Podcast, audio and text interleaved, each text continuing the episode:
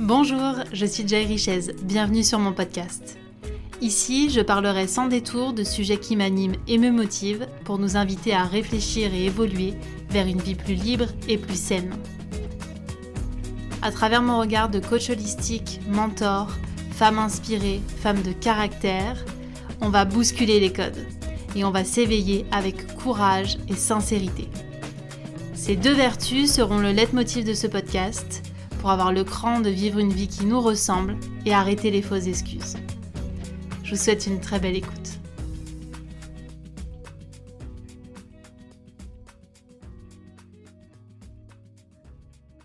Bonjour à tous et à toutes, bienvenue dans ce nouvel épisode qui est l'épisode duo de ce mois-ci.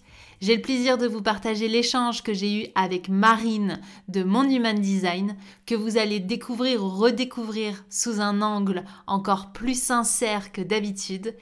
Et aussi, vous allez bien sûr entendre parler de son outil fétiche, l'Human Design, que personnellement j'adore utiliser dans mes accompagnements individuels, mais aussi dans ma vie personnelle, pour me permettre d'en apprendre davantage sur mon fonctionnement. C'est un épisode pépite comme à chaque fois, alors j'espère qu'il vous plaira. Très belle écoute. Bonjour Marine, merci infiniment de me rejoindre sur le podcast. Hello Joy, merci à toi de me recevoir. Mm. Alors comme tu le sais, ce podcast a pour leitmotiv le courage et la sincérité. Donc aujourd'hui, j'ai envie que tu te dévoiles avec ces deux vertus. Alors pour commencer, je voudrais que tu te présentes en nous disant ce que ça vient évoquer chez toi le courage et la sincérité et comment tu l'exprimes au quotidien Vaste programme, merci. On entre en matière tout de suite. Alors, merci de me recevoir, Joy. Moi, c'est Marine, donc je suis euh, franco-américaine parce que j'habite entre la France et les États-Unis. J'ai 36 ans et euh, j'ai justement euh, passé les 20 dernières années à travailler sur cette notion de confiance, qui pour moi a été plus euh, sous le prisme de l'amour de soi et, d'apprendre à, revenir à moi et à m'aimer tel que j'étais. Et euh, le prisme aussi de l'authenticité. Tu me disais, euh, vraiment c'est ça, c'est comment je peux être... Bah, le plus authentique possible. Et c'est pas toujours facile parce que dans ma vie, j'ai porté beaucoup de masques pendant longtemps je me suis beaucoup adaptée. J'ai voulu beaucoup me prouver. Et donc, euh, bah voilà, toute une partie de ma vie teintée par euh, beaucoup de, symptômes et de mots à plein de niveaux à cause de ça. Donc, euh, mon parcours est assez atypique. J'ai grandi en France et je suis partie très jeune aux États-Unis pour faire mon master et je suis jamais revenue. J'ai une première partie de carrière en tant que euh, salariée dans une grosse boîte à New York. Je travaillais pour des chefs français. Et donc, euh, je faisais leur euh, management, direction des opérations pour ouvrir des nouvelles locations sur la côte Est d'abord et ensuite sur la côte Ouest.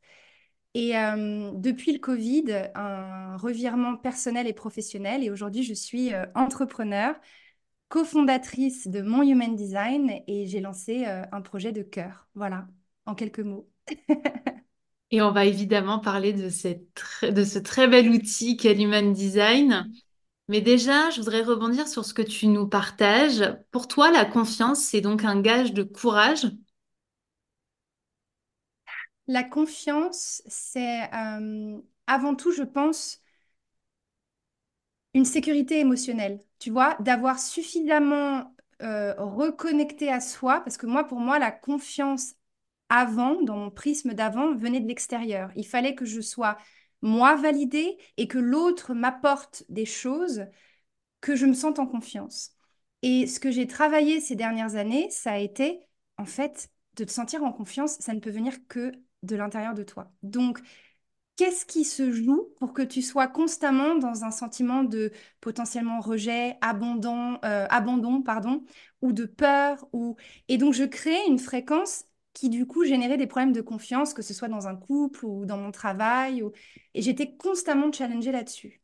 Donc pour moi, la confiance, c'est déjà d'avoir un ancrage en soi et de se dire, c'est bon, j'ai quand même réussi à, à reconnecter à l'amour de soi. Et mm. plus tu te crées une sécurité émotionnelle pour toi-même, plus après tu te rends compte que tu attires à toi des gens qui sont sur cette fréquence-là. Voilà, je ne sais pas si la réponse te parle, mais c'est ce que j'avais envie de répondre. Mm. Si, ce que j'entends, c'est que finalement, cette reconnexion à toi, euh, d'un point de vue intérieur, euh, fait que ça te permet de développer ce courage aussi que de peut-être dire non à des choses que tu as rencontrées, euh, répétées aussi par des schémas que tu avais avant. Est-ce que c'est ça que tu voulais dire? C'est exactement ça, et puis c'est de revenir, de redevenir sa propre autorité. Et on en parlera, c'est vraiment là où il y a eu un avant-après découverte de mon human design, justement, parce que je me suis enfin retrouvée face à moi-même et j'ai pu faire un état des lieux et me dire, mais ça vient pas de l'extérieur, en fait, ça va venir de moi. Pourquoi je me sens comme ça?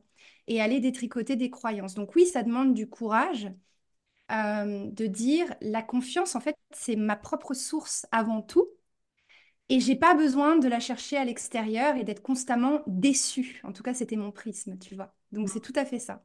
Mm. Est-ce que, euh, il y a aussi une part euh, d'acceptation de déception de soi? Parce que Mm. finalement, tu romps avec une certaine version de toi avant qu'à Ouais. fonctionner et que Mm. tu découvres, euh, peut-être grâce à l'human design ou à autre chose, qu'il va falloir Mm. fonctionner différemment. Oui, c'est totalement ça. C'est en fait, par le prisme du human design, j'ai enfin pu mettre des mots sur mon mode opératoire. Comment j'étais faite pour fonctionner de manière alignée, innée, plus fluide. Mais avant tout ça, c'était surtout la vie euh, qui m'a amené des expériences parce que j'étais pas sur la bonne fréquence. Et du coup, j'ai commencé à voir euh, s'écrouler un peu mon château de cartes. Et comme tu dis, c'est là où en fait, euh, tu te rends compte que le château de cartes s'écroule, il faut reconstruire une identité. Et c'est à ce moment-là où je me suis dit, bon, tu vas aller voir tes masques, tu vas aller voir tes parts d'ombre, ou tu vas continuer à essayer de bien tout lisser et de bien mettre les symptômes sous le tapis. Tu vois, ça a été vraiment mon histoire. Ça a été de me dire, euh, Maintenant, stop. Je vis ça. Il se passe ça dans ma vie. Il y a des symptômes, il y a des événements plus ou moins traumatisants pour une raison. Et en fait, ça n'est pas contre moi, c'est pour moi. Maintenant, il faut que j'aille me montrer telle que je suis. Et de ma quinzaine à ma trentaine, moi, ça a été lycée, ne pas montrer ses émotions parce que j'étais aussi dans un milieu d'hommes avec beaucoup de chefs, de boss qui étaient des hommes une énergie très yang, très masculine de mon côté aussi. Il faut que je me batte, il faut que je m'en sorte. Du coup, ça ressortait dans mon couple. Donc, je portais des masques, je lissais, pas d'émotion, rien ne transparaît. Je suis en contrôle, je suis un cheval de course, tous les matins dans le box et je fonce. C'était plus viable. À un moment donné, le château de cartes s'écroule. Ta carte de visite, ta position dans la boîte, la ville où tu vis, tout ça, c'est très beau sur papier. Mais derrière, il y a toute une part de moi que je ne montre pas. Parce que je ne suis jamais allée la voir moi-même tu vois. Donc, euh, voilà, tout à fait. Qu'est-ce qui fait qu'à ce moment-là, tu décides de faire différemment? Parce que tu aurais très bien pu reconstruire un château de cartes sur les mêmes bases. Eh bien, parce que la vie m'a électrochoquée pour que je sorte de la roue de hamster. Ça n'aurait malheureusement pas pu venir de moi à ce moment-là, parce que je n'avais pas ce niveau de conscience pour prendre du recul et j'étais dans un paradigme jusque boutiste, tu vois. Et en fait, je travaillais dans un milieu euh, très prenant, 6 à 7 jours sur 7, deux téléphones, beaucoup de responsabilités, beaucoup de masse de travail. Et c'est le Covid qui a été, euh, comme on dit en anglais, euh, blessing in disguise, un, vrai cadeau, même si c'est aussi quelque chose de dur pour beaucoup de personnes, j'en ai conscience. Pour moi, ça a été le train à pleine vitesse et obligé de s'arrêter parce que tout ferme. Et tout d'un coup, je me retrouve à la maison, les téléphones ne sonnent plus. Euh, je me mets face à mon couple que j'évitais et rien ne va. Je me mets face à mon travail. Je me dis, mais pourquoi je fais ça tous les jours? Je reprends un rythme plus naturel. Le corps libère d'un seul coup tous les symptômes que je maintenais bien, tu vois. euh. Donc voilà, il y a plein de choses qui sont ressorties euh, physiologiquement et somatiquement à ce moment-là. Et j'ai eu l'impression que mon monde s'écroulait, mais qu'en même temps, ça me permettait de me dire, euh, bah en fait, c'est plus possible. Et au cours des deux années de break du Covid, où j'étais un peu dans cet entre-deux, est-ce qu'on va réouvrir? Qu'est-ce qui va se passer? Est-ce que je reste à New York? Comment ça se passe? Mon couple s'est effondré à ce moment-là.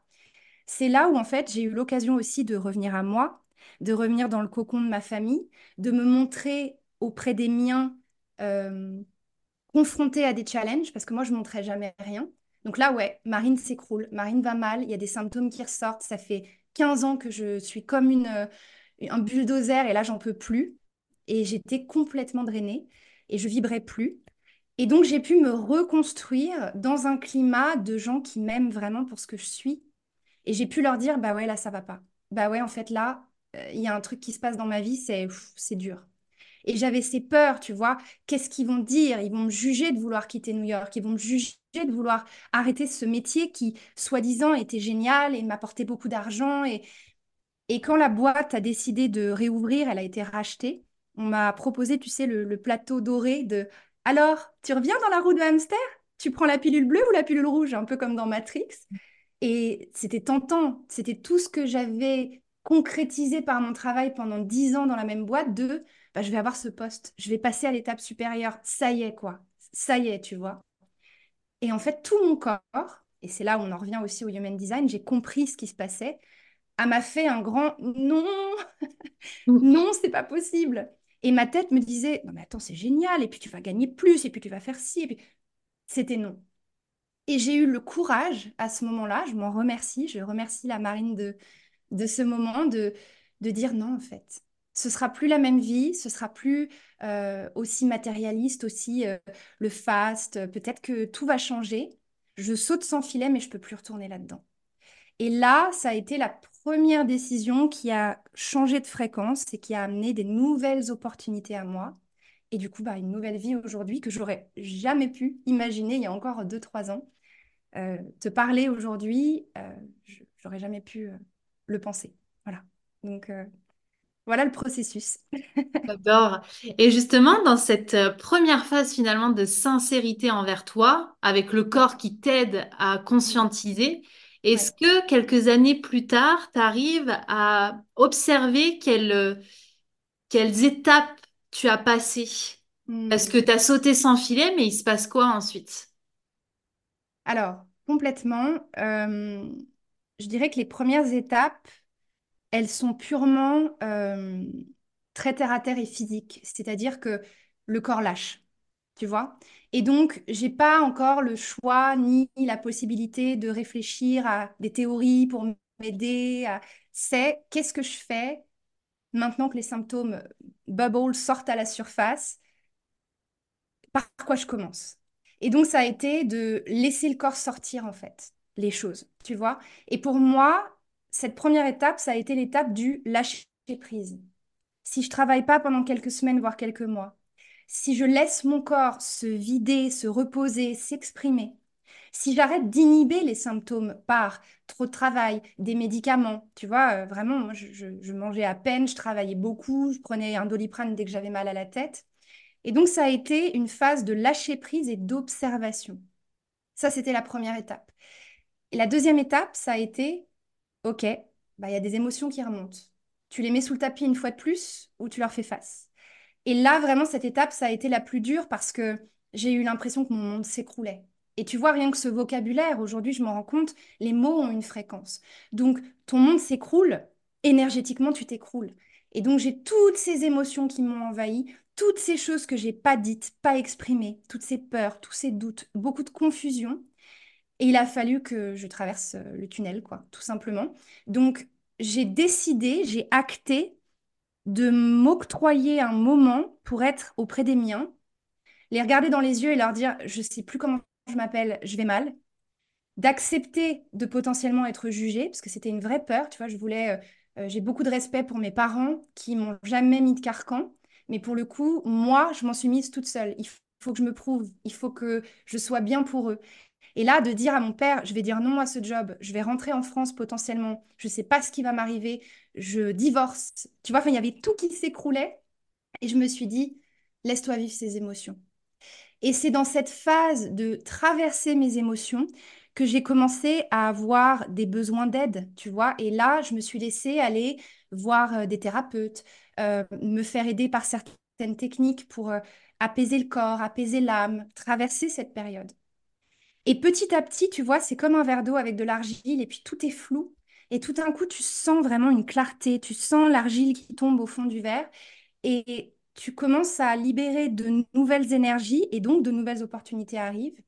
Et la troisième phase, ça a été vraiment de m'ancrer dans cette autorité intérieure, de dire maintenant, les décisions, c'est toi qui les prends, pour les bonnes raisons, pas juste parce qu'il faut que. Et c'est là où j'ai commencé mon parcours plus traditionnel de développement personnel, c'est-à-dire on fait face aux croyances limitantes, on fait face aux peurs, on fait face euh, à toutes ces injonctions et ces filtres qu'on s'est mis et on déconstruit, on reprogramme, on fait le point, on fait un état des lieux. J'étais pas capable de le faire dans les deux premières phases. Mais tu vois, il y a eu cette phase de maintenant que les émotions s'apaisent un peu, que je me suis donné ce temps c'était un vrai lâcher-prise pour moi, de pas me lever le matin forcément pour aller bosser, de ne de, pas avoir de certitude parce que financièrement, je n'avais pas forcément de quoi voir venir. Aux États-Unis, c'est pas comme en France, on est dans un système où tu sors de la roue de hamster, il n'y a plus de salaire, il n'y a pas d'aide. Donc là, je rentrais chez moi, j'avais un peu d'avance, mais pas grand-chose, et je me disais, c'est le flou le plus total, mais tu ne peux plus, là, il faut que tu lâches prise. Arrête de te mettre la pression.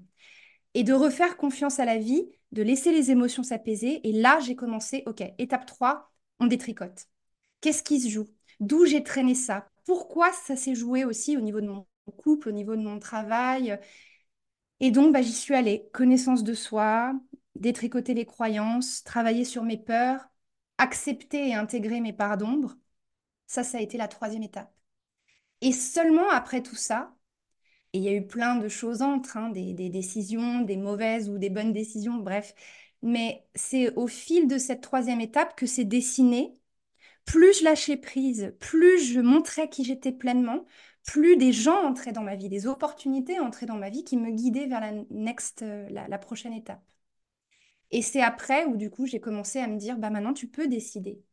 Parce que tu es vraiment acteur, actrice de ta vie tu sais ce qui se joue, donc tu reprends cette responsabilité pleinement et aussi ce pouvoir de dire, bah, concrètement, la, vie de Marine, c'est quoi? À quoi elle ressemble? Qu'est-ce qui vibre? Qu'est-ce qui vibre, pardon? Qu'est-ce qui est, qu'est-ce quelle est la vision? Et j'ai commencé à pouvoir enfin diriger l'énergie vers nourrir cette vision. Et après ça, les choses se sont faites euh, vraiment organiquement. Merci de me rappeler ce processus parce que très souvent, on voudrait passer euh, du saut dans le vide au passage à l'action sans même traverser ce, tunnel inconfortable alors qu'il est inévitable. Il est inévitable et euh, je crois qu'on a tendance aussi à beaucoup intellectualiser le processus de guérison au sens large. Ça peut être un symptôme pour une maladie, mais aussi émotionnel, mental, physique, sur tous les plans. Et moi, je l'ai beaucoup fait, c'est non mais attends, euh, même quand je travaillais ou que j'étais à New York, euh, j'intellectualisais tout ça en, en, allant voir plein de choses, en payant plein de formations, en, appliquant plein de stratégies. Mais là, c'était pas ça en fait. C'était, Marine, tu te mets face à toi-même. Si tu as besoin de pleurer, tu pleures. Si tu as besoin de t'effondrer, tu t'effondres. Si tu as besoin de dire ta vérité, tu l'as dit. Mais avant de pouvoir faire sens et d'intellectualiser, bah faut, faut vivre le truc quoi. Et c'est là où c'est la différence entre intellectualiser et somatiser enfin et se laisser traverser. Parce que moi, il y avait beaucoup de résistance, en fait. Je ne peux pas vivre mes émotions, sinon je vais m'écrouler. Et je me rappelle me faire accompagner, mais ce n'était pas des thérapeutes, c'était des, amis, des proches qui me disaient, mais qu'est-ce que ça fait si tu lâches? Bah, Pour moi, c'était de mourir, en fait. Non, mais tu vas pas mourir, on est là. Non, je peux pas. Bah, écroule-toi, on verra ce qui se passe après. Je peux pas, tu vois. Et c'était cette résistance, mais c'était incroyable hein, à quel point et quand enfin tu ouvres et tu dis, mais là, il ne s'agit pas d'aller payer une formation, c'est tu le vis.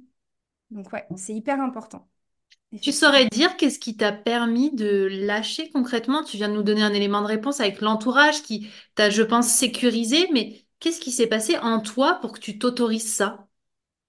Ah, c'est une bonne question. Euh, je crois que c'est, euh, et c'est malheureusement trop souvent le cas quand on commence un parcours vraiment de aller dans les profondeurs, connaissance de soi, reprogrammer ses croyances, c'est les, traumatismes de la vie. C'est, euh, euh, ben voilà, moi j'ai été euh, dans une séparation, un divorce compliqué.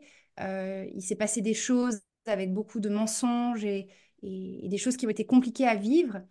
dans mon travail aussi, d'avoir eu l'impression d'être de tout donner pendant dix ans et au final, tout ferme, tout, tout, tout s'arrête et puis finalement, il n'y a pas grand-chose qui reste, tu vois. C'est ma marine, elle est remplaçable. Tu vois, il y a eu les, traumatismes de la vie, j'ai eu aussi des, symptômes physiques. Euh, la, maladie au sens large, où les mots sont aussi des appels du corps, où tu n'as plus le choix, en fait. Tu vois, c'est... Et je vois beaucoup ça maintenant que je, je, sors du tunnel et que je vois aussi d'autres personnes se lancer dans ce processus. Très souvent, c'est une perte. C'est ah bah tiens, là, j'ai plus le choix parce que bah il y a ça qui se révèle au niveau d'un symptôme. Euh, c'est une situation de la vie. Et moi, en fait, je me suis prise claque après claque après claque sur cette période. J'ai été mise face à des choix que je ne pouvais pas prendre dans l'état dans lequel j'étais. Beaucoup de résistance. Puis à un moment donné, euh, il n'y a plus le choix. je ne sais pas trop quoi te répondre d'autre. C'est de ce dont je me rappelle, c'est vraiment euh, lâche, quoi. Parce que des symptômes apparaissent et ça te coupe un peu euh, l'herbe sous le pied. Tu vois, c'est il n'y a plus de retour en arrière. Là, tu n'as plus le choix, tu as attendu, tu as résisté, maintenant bah tu peux plus te lever ou alors tu peux plus manger correctement ou tu vois, il y a plein de symptômes qui peuvent se révéler. Voilà. Donc, euh, Je pense qu'on est beaucoup dans ce cas-là, euh, comme tu le partageais, à être euh, jusqu'au boutiste. J'ai pas la réponse à la question que je vais te poser, mais est-ce que vraiment faut toujours attendre de se prendre maintes et maintes claques pour pouvoir réagir? Ou alors, est-ce qu'il y a une possibilité de faire autrement, comme de la prévention, comme on le ferait pour notre santé? Est-ce qu'on ne peut pas le faire aussi pour, euh, pour nos changements de vie profonds? C'est une euh, très bonne question et je comprends que tu n'aies pas la réponse parce qu'en fait, euh, je crois, ce que j'ai envie de te répondre, c'est qu'on est en train de vivre un changement de paradigme à l'échelle personnelle, à l'échelle aussi des entreprises, du collectif. Et ça me donne beaucoup d'espoir parce que de ma génération, on n'avait pas euh, autant de développement personnel, d'accès à toutes ces formations en ligne, des réseaux aussi qui véhiculent de l'espoir, du changement, des nouvelles voies. Et moi, je crois aujourd'hui profondément en la prévention globale et en, l'approche holistique du vivant, mais pas au sens galvaudé où tout le monde dit ah moi je suis holistique, moi oui. Non, c'est vivre une vie vraiment dans une dimension intégrative. Et en fait, il faut pas grand-chose, il faut juste qu'on se rende compte individuellement et collectivement, on est complètement coupé du vivant, complètement coupé de nous-mêmes du coup. Donc, euh, moi, tu vois, ces dernières années, j'ai eu la, chance de beaucoup euh, étudier euh, le taoïsme, la santé holistique, mais au sens large, dans plein de modalités différentes. Et aujourd'hui, ma vie, elle est profondément holistique. C'est, on change de paradigme, on en parle plus.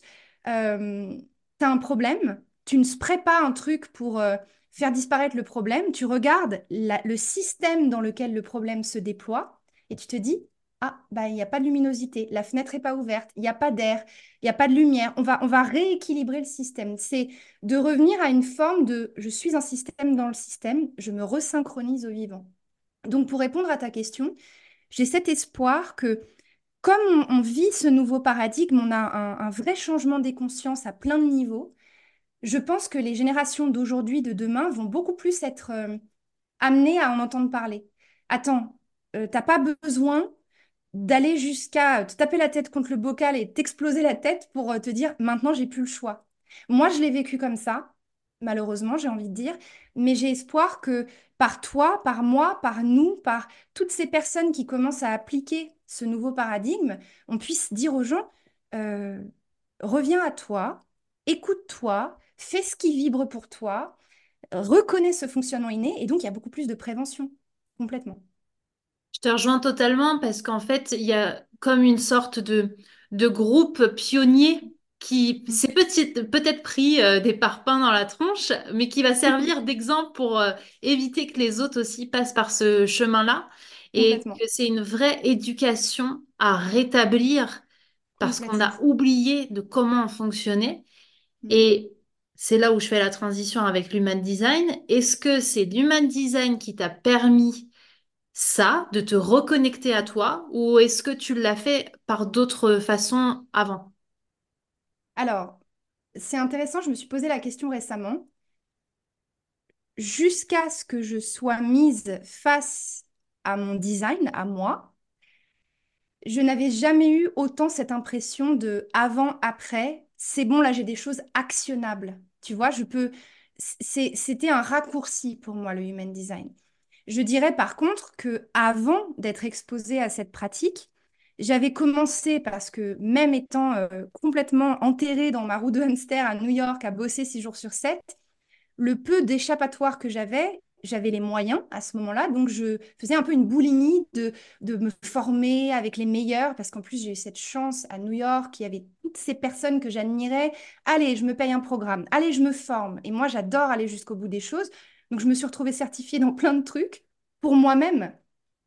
Mais je n'avais pas la maturité et le niveau de conscience pour l'appliquer pour moi. C'était très intellectuel, encore une fois. C'était, ah oui, moi, je me suis formée au Reiki. Ah oui, moi, j'ai fait euh, l'énergétique avec John Amaral. Ah, je suis formée au mouvement, à la danse de machin, de trucs. Super. Concrètement, ça veut dire quoi? Ah non, mais ça m'aide, hein, je vous jure. OK.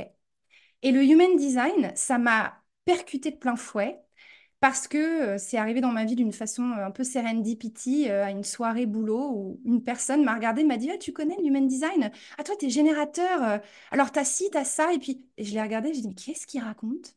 Et en même temps j'ai senti dans mon estomac mais comment il sait ça de moi en fait?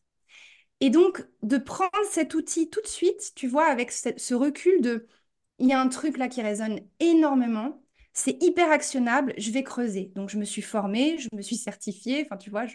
Et, euh, et au final, c'est tellement concret quand on ne se laisse pas enfermer dans un nouveau carcan. Parce que l'human design peut être très obscur, peut être très perché, peut être très, oh, se réserver à des érudits.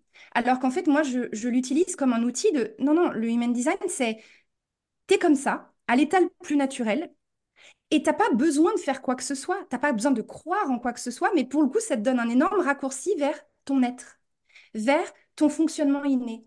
Et ça te permet de tout de suite reprendre cette position de je suis mon autorité, je reprends mon pouvoir personnel, parce qu'en fait, je comprends ce qui se joue. Après, libre à moi de dire, bah, quand je fais un état des lieux, je fonctionne comme ça. Là, sur ce plan-là, je fonctionne pas comme ça. Je garde, je laisse, tu vois. Et en fait, ça a été ultra concret, ultra actionnable. Donc, de tous les outils que j'ai pu utiliser, pour moi, ça a été l'avant-après Human Design. Et ça a teinté la façon dont j'ai géré mon couple, de avant et aujourd'hui, dont j'ai géré mon équipe, parce que je l'ai découvert et je me suis formée à la base pour moi, euh, au tout début du boom du Human Design aux États-Unis, et je l'ai tout de suite appliqué dans l'entreprise. Et donc, avec mon équipe, on a vu des résultats. C'était bluffant. Et mon boss de l'époque, qui était euh, Mister Excel, euh, tu sais, très mmh. euh, cartésien, etc., m'a même fait intervenir dans l'entreprise en disant, mais c'est génial, il faut qu'on en parle. Attends, mais ça me parle. Et de voir tout un nouvel univers où c'est plus, là, les amis, on a des objectifs, on se lève le matin, on s'en fout de ce qu'on pense, de ce qu'on ressent, c'est, il faut les remplir. Oui, mais on est des individus. Et j'ai commencé à amener ça dans mon équipe. Et en fait, à l'appliquer pour moi dans mes consultings, dans mon travail, etc., je me suis dit, mais c'est tellement bluffant. Parce qu'en fait, en face, les personnes se disent, elle me voit, elle me reconnaît, elle me valide, elle me donne envie de travailler avec elle parce qu'elle s'adapte aussi à mes besoins. Après, c'est tout ce que ce que je fais avec le Human Design. Ça ne devrait pas être plus, ça ne devrait pas être de me suridentifier et de tout passer tous les jours à la moulinette de ah non mais moi je suis générateur euh, ah ça ça doit être ma ligne 6 ah ça ça doit être non tu vois mais par contre waouh qu'est-ce que c'est bluffant quand tu l'utilises pour les bonnes raisons dans différents domaines. Et puis on parlait du nouveau paradigme. Avec les enfants c'est fabuleux. De parenter avec ce prisme là avec une grille de lecture commune dans un couple avec ton enfant parce qu'en fait tu valides que tu n'es pas comme ton enfant, que tu n'es pas comme ton ta partenaire, et que tu as le droit d'être comme ça, et qu'en fait, on s'interconnecte, on ne s'oppose plus. Donc voilà pourquoi cet outil, pour moi, a été un petit peu, si tu veux, le, fil rouge, le liant entre euh, mon travail sur l'énergétique, mon travail sur le mouvement, mon travail avec la musique, mon travail en tant que manager, directrice, chef d'entreprise. Et c'est le fil rouge qui me donne de nouvelles lunettes sur moi-même et qui me permet d'avoir une grille de lecture, un langage commun avec les personnes que j'accompagne. Et donc, ça accélère, ça booste le processus dans tout, dans mes accompagnements, dans mon couple, dans ma façon de communiquer, de prendre mes décisions. C'est un raccourci. Mode opératoire, guide d'utilisation, très concret. Tu prends, tu prends pas, ça résonne, ça résonne pas, ça c'est à toi de voir. Mais au moins, tout est là. Tu vois, donc c'est vraiment comme ça que j'ai utilisé l'outil. Merci de rappeler que euh, tout peut rester au niveau intellectuel sans euh, mm. application dans la vraie vie. Et euh, moi, j'aime bien l'exemple de la cuisine, où on pourrait Ouais, lire énormément de livres de cuisine, mais si on reste juste à la lecture de ces livres, on ne sait pas plus cuisiner. Et pour moi, tous les outils qu'on nous propose pour justement développer notre conscience, notre connaissance de nous-mêmes, peut rester à ce niveau intellectuel, peut rester à ce niveau de savoir, juste de connaissance.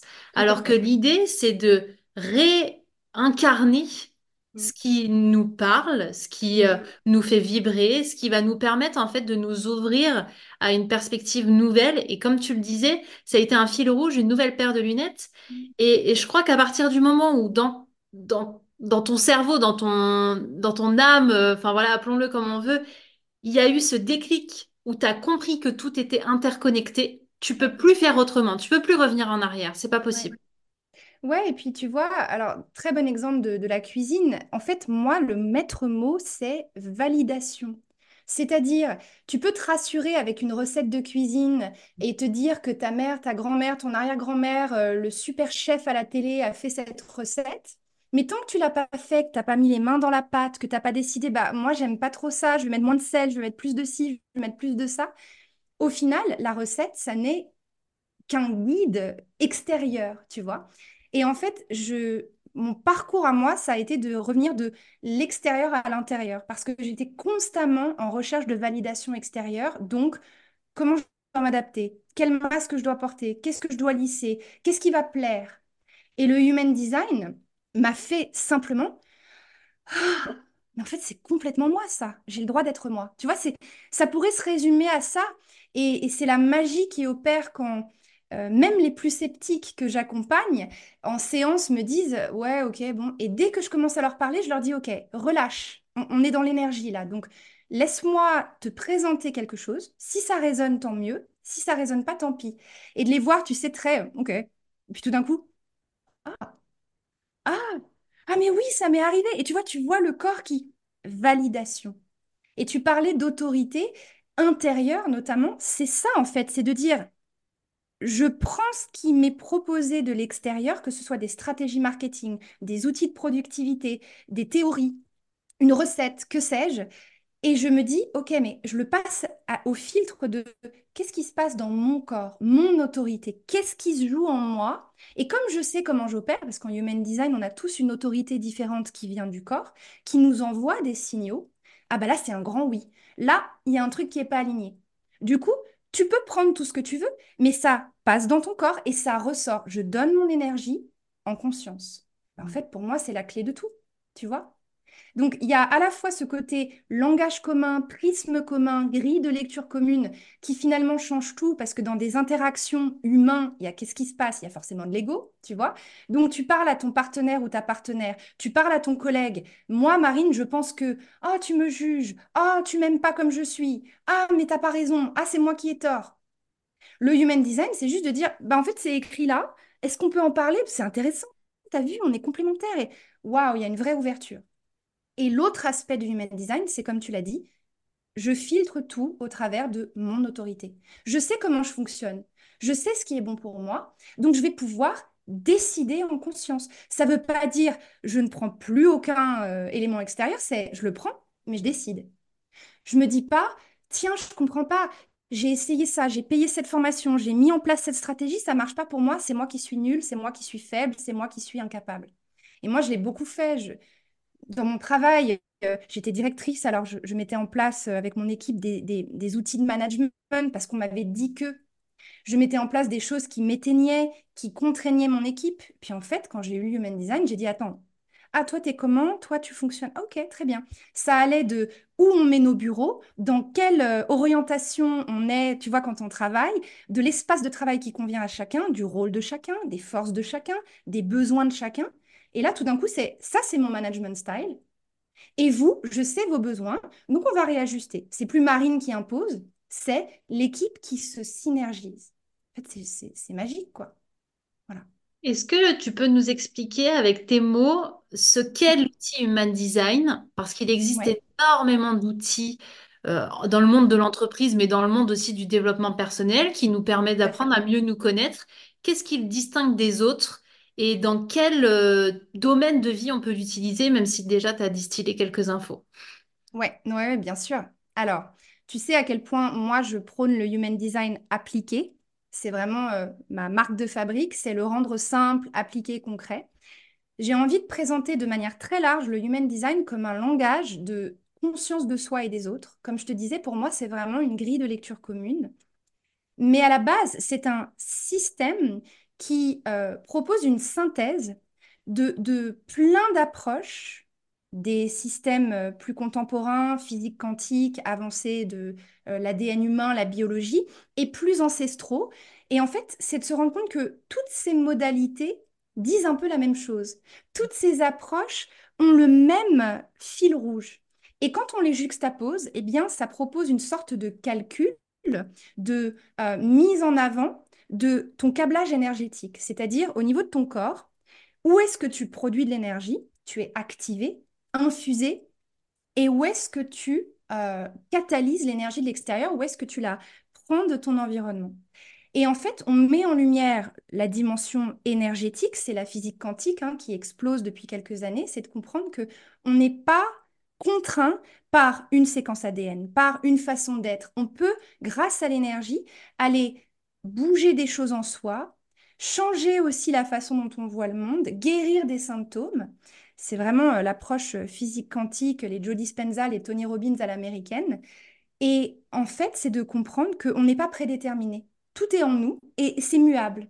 Donc, pour te, donner quelque chose de très concret, on est tous des ampoules avec des formes, des, énergies, tu vois, des couleurs, des, des, intensités différentes, mais on est tous animés par le même flux, le même stream d'énergie qui nous anime. Et finalement, ça, c'est notre conscience. On est en vie, on est là. Et ce flux d'énergie, grâce au Human Design, il est euh, visible sur un scan, concrètement, un schéma corporel qui va montrer, OK, quand ce flux d'énergie traverse ton ampoule à toi, Joy, ou mon ampoule à moi, Marine, et eh bien, le câblage va faire que j'ai telle ou telle activation, telle ou telle force, tu vois? Et donc, euh, par rapport à d'autres systèmes que j'ai pu notamment utiliser dans le milieu de l'entreprise, le StrengthsFinder, Myers-Briggs, ou toutes ces, tu sais, ces systèmes de typisation qui sont basés finalement sur des réponses à un questionnaire et qui met en jeu le mental, la psychologie, mais aussi l'émotion. Donc, c'est psychologique. C'est à l'instant T, je vais répondre à des questions et il va se passer des trucs et je vais ah, avoir l'élan de répondre ci ou ça. Mais c'est très axé sur le conditionnement de la personne. Tu réponds à des questions en fonction de comment tu as été élevé, dans quelle culture tu as baigné, qu'est-ce que tu as vécu. Le human design te dit, nous, on va prendre des données de naissance. Alors parfois, ça peut un petit peu euh, subjuguer, ça peut interpeller. Ok, donc c'est un peu comme en astrologie.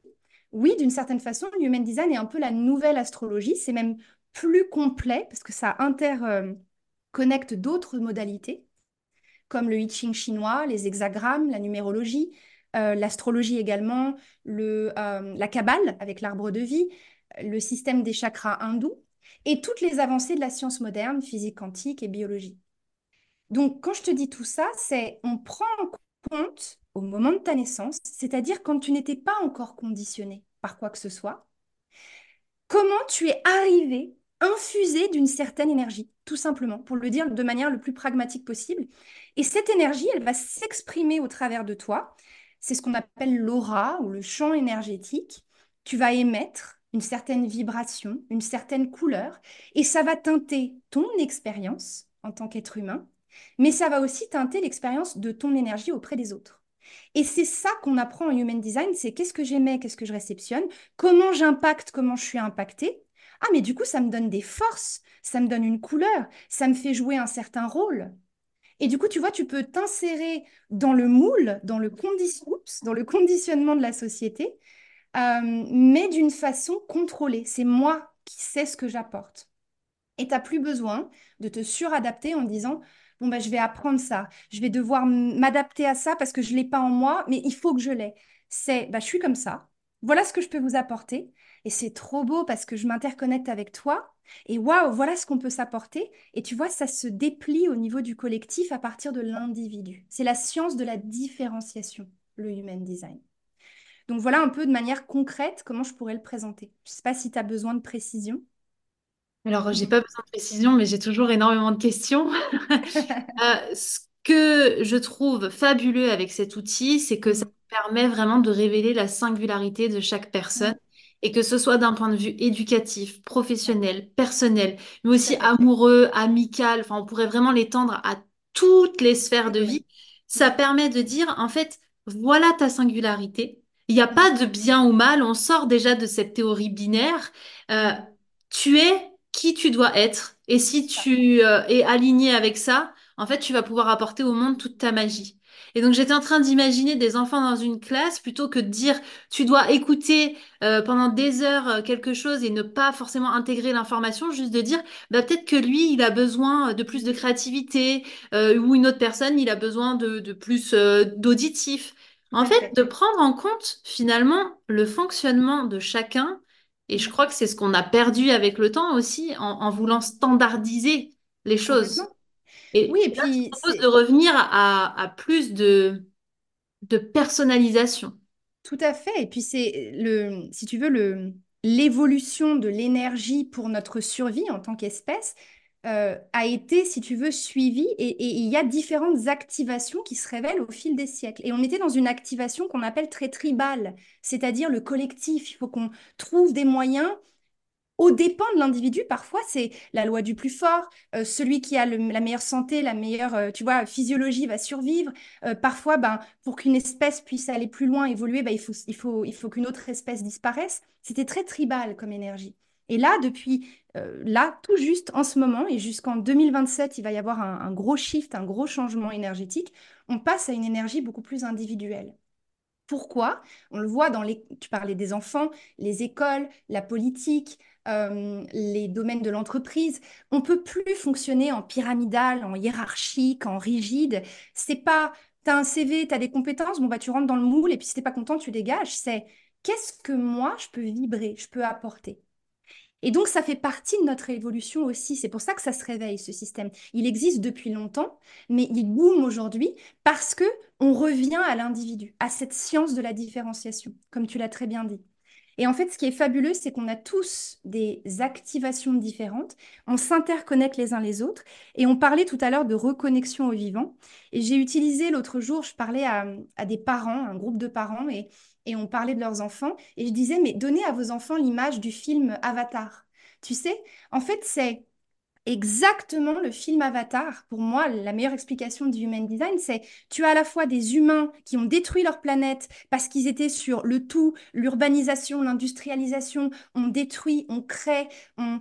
et en fait, on a complètement euh, perdu cette connexion au vivant et tout d'un coup, ils tombent sur cette planète avec des êtres bleus qui finalement sont tous différents, ils ont tous une couleur, ils savent la force et la faiblesse de chacun. Et ils s'interconnectent avec leur queue, tu sais, dans le film, ils, s'interconnectent aux éléments, aux arbres, à la nature, aux fleurs. Bah, c'est exactement ce qui se passe de manière euh, complètement inconsciente et pas palpable avec l'énergie. Et l'énergie, aujourd'hui, on devrait en prendre autant soin que, que de se brosser les dents ou d'aller faire du sport. Mais comme c'est pas palpable, bah, les gens ne savent pas. Mais de plus en plus, avec la physique quantique, on découvre l'impact de l'énergie. En fait, on s'interconnecte.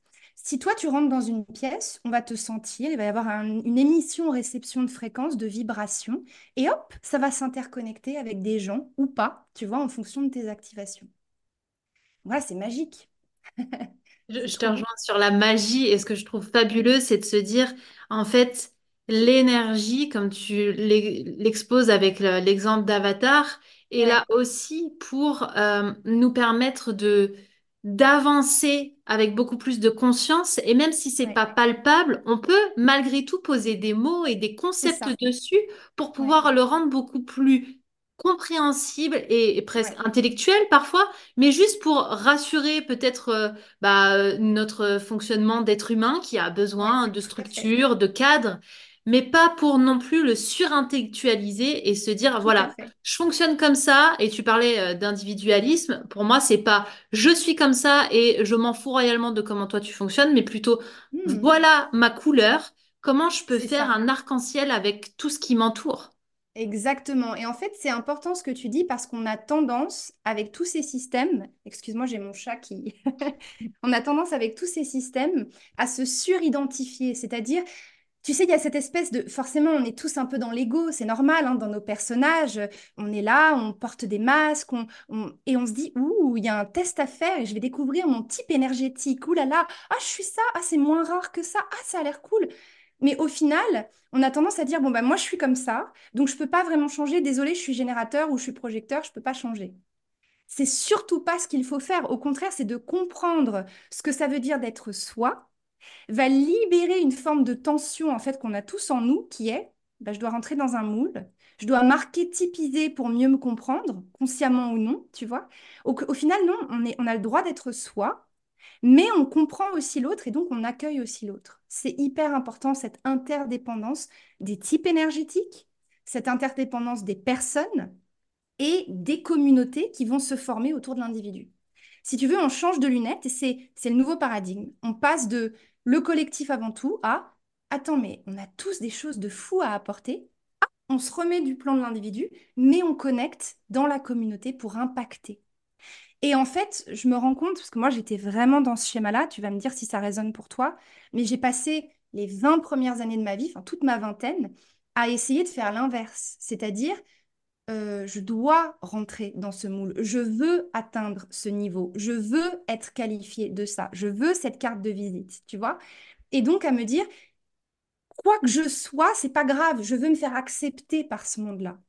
Et ça en jette. Et c'est un peu, tu vois, le côté euh, faire carrière. Qu'est-ce que ça veut dire? Mmh. Mais moi, je l'ai vécu comme ça. Et quand j'ai découvert mon design, ça a été un peu confrontant pour moi. Parce que je me suis dit, euh, le flow, euh, j'ai pas le temps. En fait, je vais pas gagner ma vie si je suis dans mon flow tout le temps. bon, bah super, lâcher prise. Ouais, super les gars. Sauf que moi, j'ai du boulot, tu vois. J'étais complètement fermée.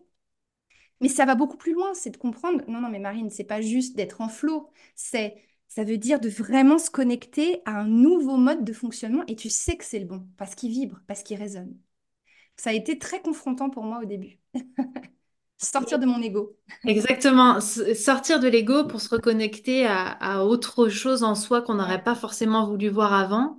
Et bien qu'on n'aura pas forcément le temps de rentrer dans les détails euh, de l'human design, et je m'excuse d'avance pour euh, celles et ceux qui nous écoutent s'il y a cette frustration, mais je mettrai tout euh, dans les, commentaires de, de, cet épisode pour que vous puissiez aller l'explorer. Moi, il y avait une question qui, qui était importante, c'est comment on fait quand on a découvert notre human design et qu'en fait, on a l'impression d'être totalement à côté. Mm. Alors oui, ça nous parle, mais on l'incarne pas au quotidien. Voire justement, comme tu l'expliquais, on est en résistance de ah mais moi pas du tout. Mm.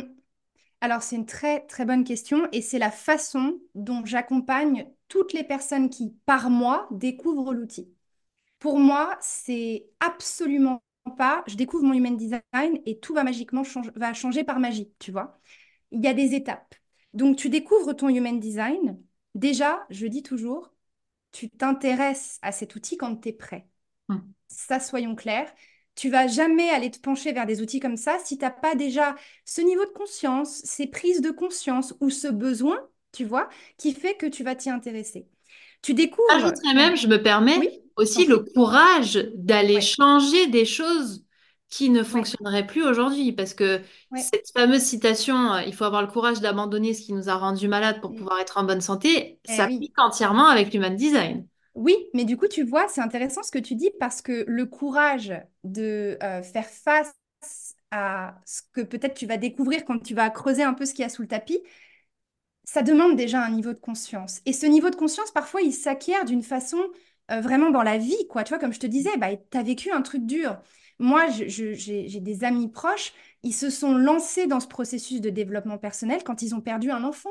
Bah, tu vois, c'est à la fois horrible et à la fois tellement beau, tellement beau. Et donc, on va euh, comprendre les croyances par lesquelles on s'était construit, euh, on va comprendre le rôle de son environnement, de ses habitudes, on va comprendre pourquoi on s'est protégé, pourquoi on a eu telle ou telle pensée, telle ou telle émotion, parce qu'on a envie de comprendre, parce que là, on ne peut plus, c'est fini. Il y a eu trop, tu vois, de... ça a été trop, excuse-moi du terme, mais merdique pendant longtemps. Il y, a, deux cas de figure. Soit c'est un choc, comme les amis dont je te parle, soit c'est comme moi, c'est-à-dire je me suis tellement suradaptée et j'ai tellement d'endurance, parce qu'en l'occurrence, mon design me donne de l'énergie. Pas de problème, moi, pendant dix ans dans la route de hamster, t'inquiète pas, je me tape bien la tête contre le bocal. Sauf qu'à un moment donné, c'est plus possible. Et quand au bout d'un moment, tu sens que c'est dur et tu te lèves le matin, il n'y a plus de vibration, il y a des résistances et ça crée des symptômes. À un moment donné, tu es obligé de te regarder en face. Et donc, on en arrive à, OK, j'ai le niveau de conscience, mais je veux pas que ça fasse, euh, il y en a qui sont moins bien que d'autres. Hein. C'est juste la vie m'a amené cet outil parce que je suis prêt. Hmm. Je génère ma charte, c'est la première étape. Et là, je réalise, OK, je suis tel ou tel type. Il y a cinq archétypes énergétiques en Human Design. Et là, tout de suite, le piège, c'est de dire, oh, génial, ça va changer ma vie. Je vais aller creuser tout ce que je peux dans tous les sens. Google, euh, les livres, Internet, je vais acheter une formation, je vais me former. C'est ce que d'ailleurs j'ai fait, en l'occurrence. Et ça n'est que 4, 5, 6 ans plus tard que j'ai commencé à me dire, non, non, maintenant, je commence à l'expérimenter pour de vrai, à l'intégrer. Donc ça, c'est le piège. C'est pour ça que moi, quand on découvre son design, la première chose que je propose, c'est de dire, concrètement, tu commences par faire un état des lieux, courageux, honnête, mais empli de compassion. Mmh. Et ce mot compassion, il est hyper important. Parce que qui dit mettre de la conscience, dit intellectualiser souvent.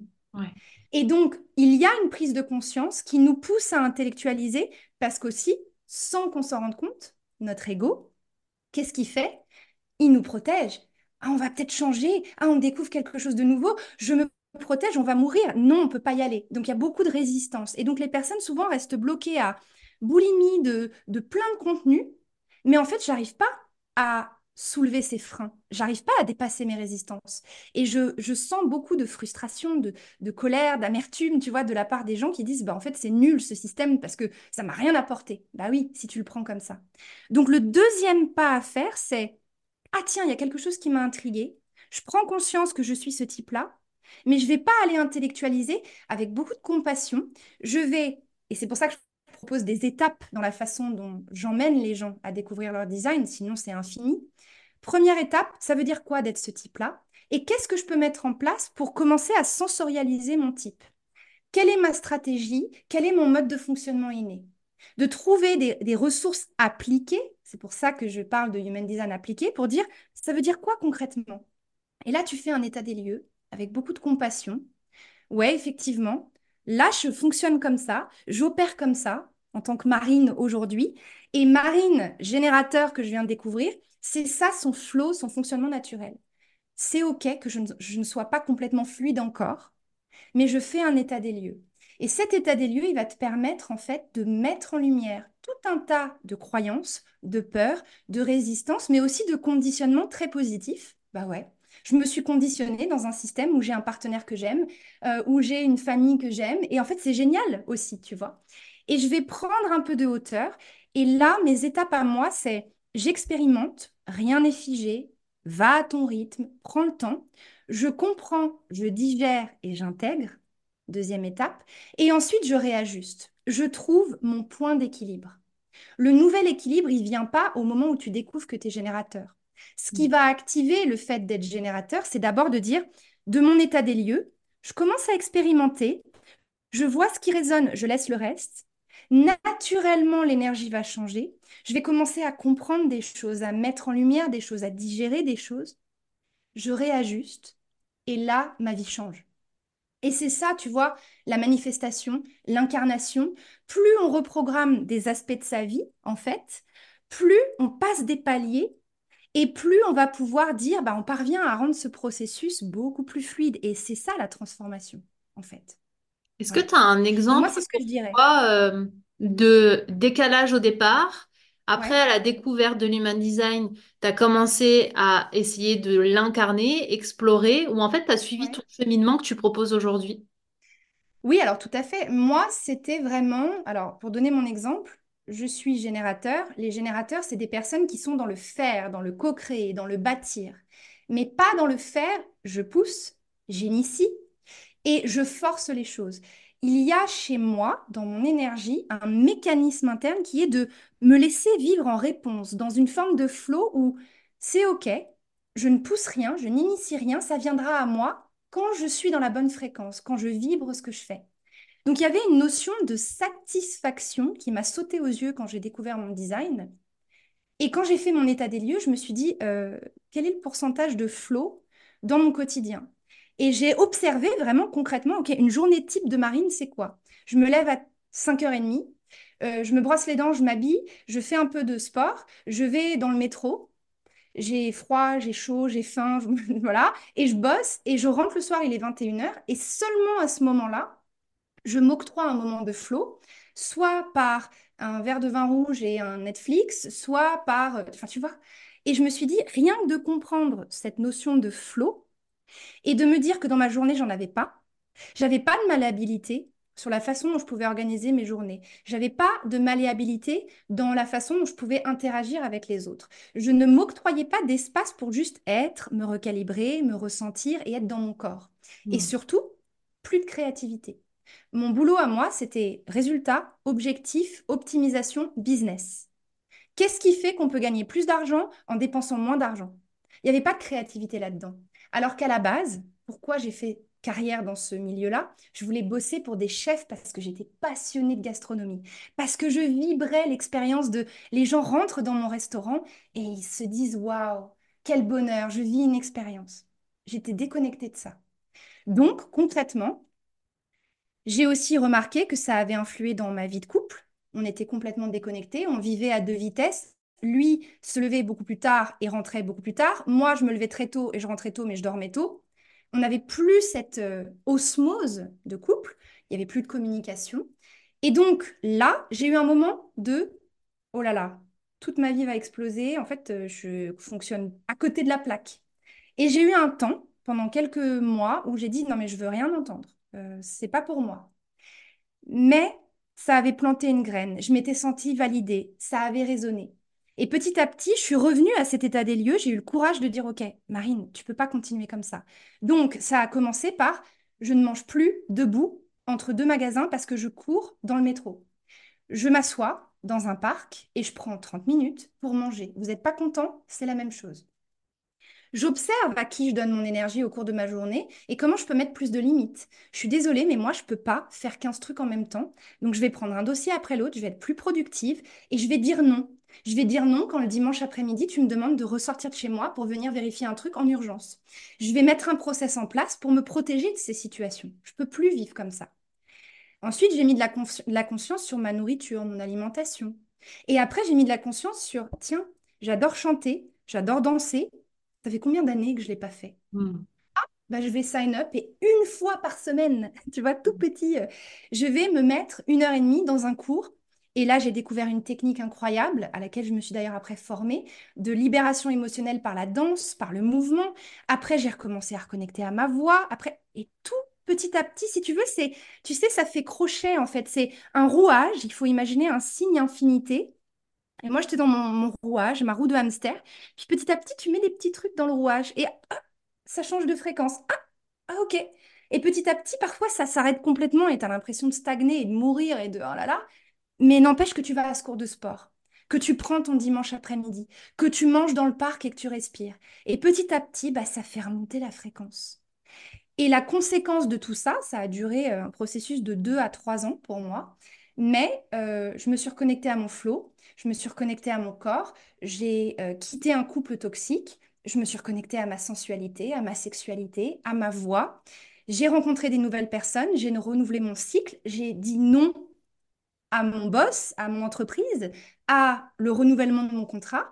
J'ai changé de vie, j'ai déménagé, j'ai rencontré une personne incroyable qui est une personne, tu vois, c'est la bonne, quoi. Et tu vois, petit à petit, c'était, ah, et un projet qui arrive. Et là, naturellement, ma stratégie de générateur, qui est de répondre à la vie, bah, en fait, j'ai répondu à une sollicitation pour monter une boîte. Aujourd'hui, je n'en fais plus partie, mais ça m'a appris énormément. J'ai répondu à un crush que j'ai eu pour le Portugal, pourquoi pas? Bah, J'y vais, ça vibre. J'ai répondu au fait que tout le monde me disait, mais tu rentres en Europe, il n'y a aucun contenu en Human Design. Tu as tellement de connaissances, tu l'appliques d'une façon, t'en parles d'une façon. Hé, forme-nous, apprends-nous, partage-nous. Ah bah j'en ai fait un business en réponse, hmm. dans une forme de lâcher prise. Et la connexion, c'était mon flot, mon énergie, à qui je la donne, quand je la donne, pourquoi je la donne. Plus je recalibrais ça, ça a été petit à petit. Plus je aussi je libérais des émotions, plus je prenais conscience aussi de mes croyances, de mes peurs, etc. Plus j'ai déconditionné et tout s'est aligné. Alors bien sûr, aujourd'hui, j'ai encore des challenges, mais ma journée, elle me fait vibrer. Enfin, je veux dire, euh, je suis heureuse, tu vois, je, je suis dans mon flot. Et à New York, je crache pas sur cette période, j'en garde. euh, New York coule dans mes veines, mais au final, ça a été, euh, comme on dit, euh, un amour-haine, parce qu'en fait, cette ville, elle m'a tout donné, elle m'a tout pris. Elle m'a détruite et elle m'a construite. Mais j'en pouvais plus d'être dans ce paradigme de il faut que. À quoi, à quoi ça rime? Et aujourd'hui, je me pose toujours la question, qu'est-ce qui se passe dans mon corps? J'y vais, j'y vais pas. C'est pas toujours possible, mais c'est beaucoup plus fluide. Tu vois? Donc voilà, c'est concrètement, ça a commencé par un état des lieux que j'ai repoussé, que j'ai procrastiné pendant quelques mois. J'avais peur, j'avais honte aussi d'une certaine façon, je me sentais plus connectée à moi-même. Et à un moment donné, tu as des prises de conscience, après prise de conscience, et tu, tu démystifies, et tu rends concret, et tu fais, et tu agis. Et en fait, c'est magique parce que j'ai reprogrammé ma vie, morceau par morceau. Une petite heure de danse par une petite heure de danse, par-ci, par-là. Une rencontre, une opportunité, dire oui et dire non, poser des limites, tu vois, voilà. Et petit à petit, bah, ça se rééquilibre. Qu'est-ce que tu conseillerais à celles et ceux qui découvrent l'outil ou qui ont déjà des connaissances dessus mais qui ont du mal à l'appliquer? Il faudrait commencer Ouais. par quoi pour l'incarner? Alors, pour moi, je dis toujours, déjà, bon, de, de générer votre charte, c'est la première étape parce que ça vous permet de comprendre votre couleur d'énergie. Mm. Ne pas rentrer dans une case, mais de se dire, tiens, comment je suis câblée par essence? C'est quoi que je dégage?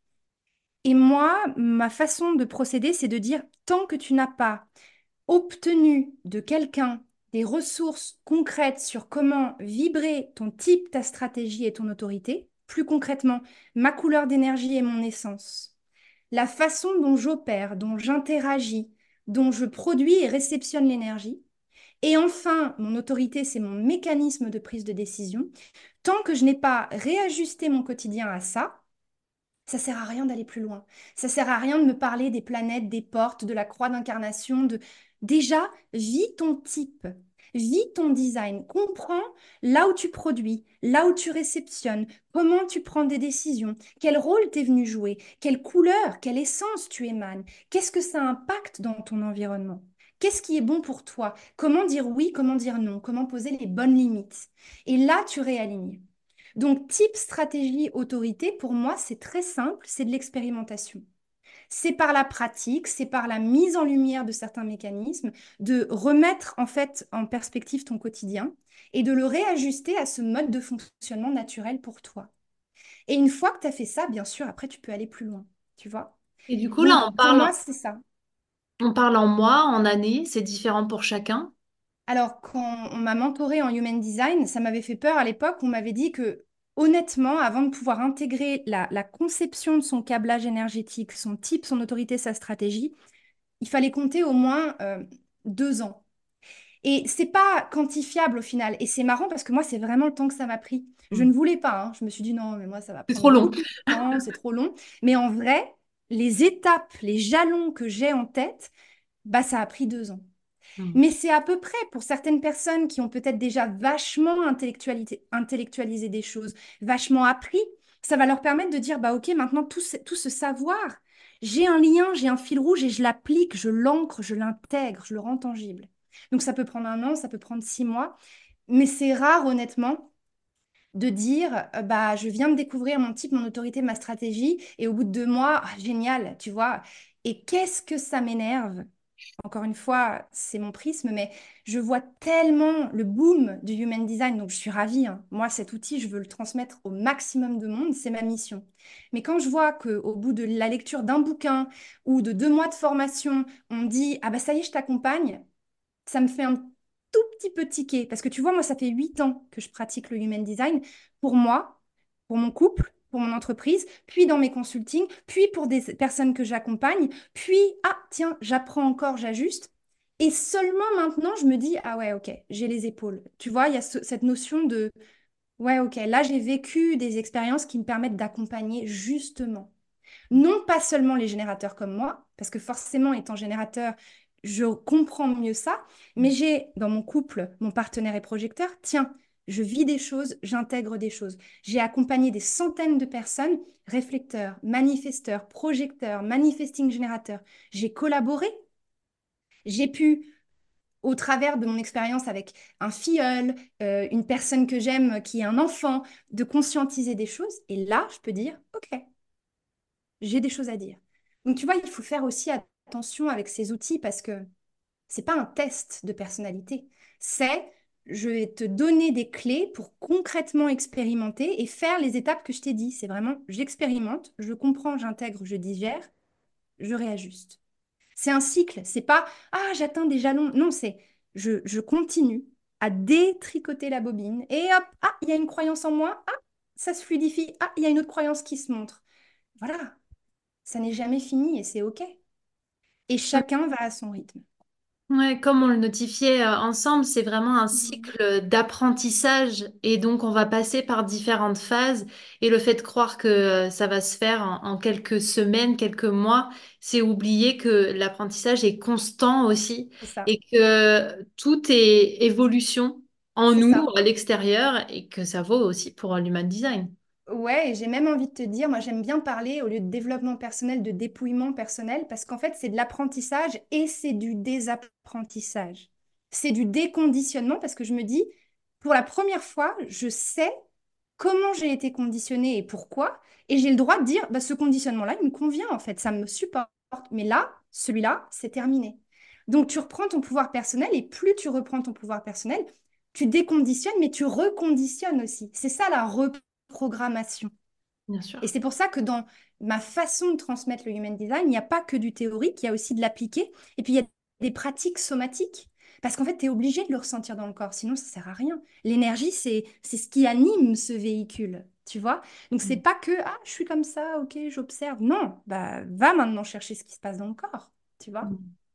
Donc c'est un beau processus de déconditionner, de dépouiller et puis de reconditionner, de reprogrammer. Voilà. C'est infini. Merci infiniment, Marine. Si- je te laisse Merci la main pour, euh, pour conclure. Peut-être en, en nous partageant euh, ce qui, toi, te porte au quotidien, ce qui te permet d'être euh, à la fois courageuse et sincère, à la fois dans l'incarnation de ton human design, mais humainement parlant, en fait. Hmm, humainement parlant.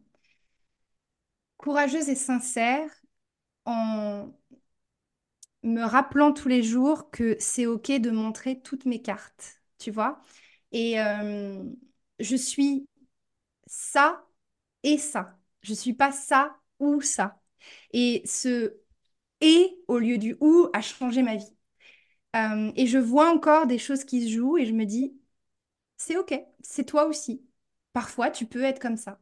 C'est OK, accepte-le. Et plus je l'accepte, plus, si tu veux, c'est plus là, c'est plus euh, très haut et très bas, c'est beaucoup plus ajusté. Et c'est comme ça que je trouve mon tempo, en me répétant tous les jours, je suis ça et ça, c'est OK, en amenant beaucoup de compassion.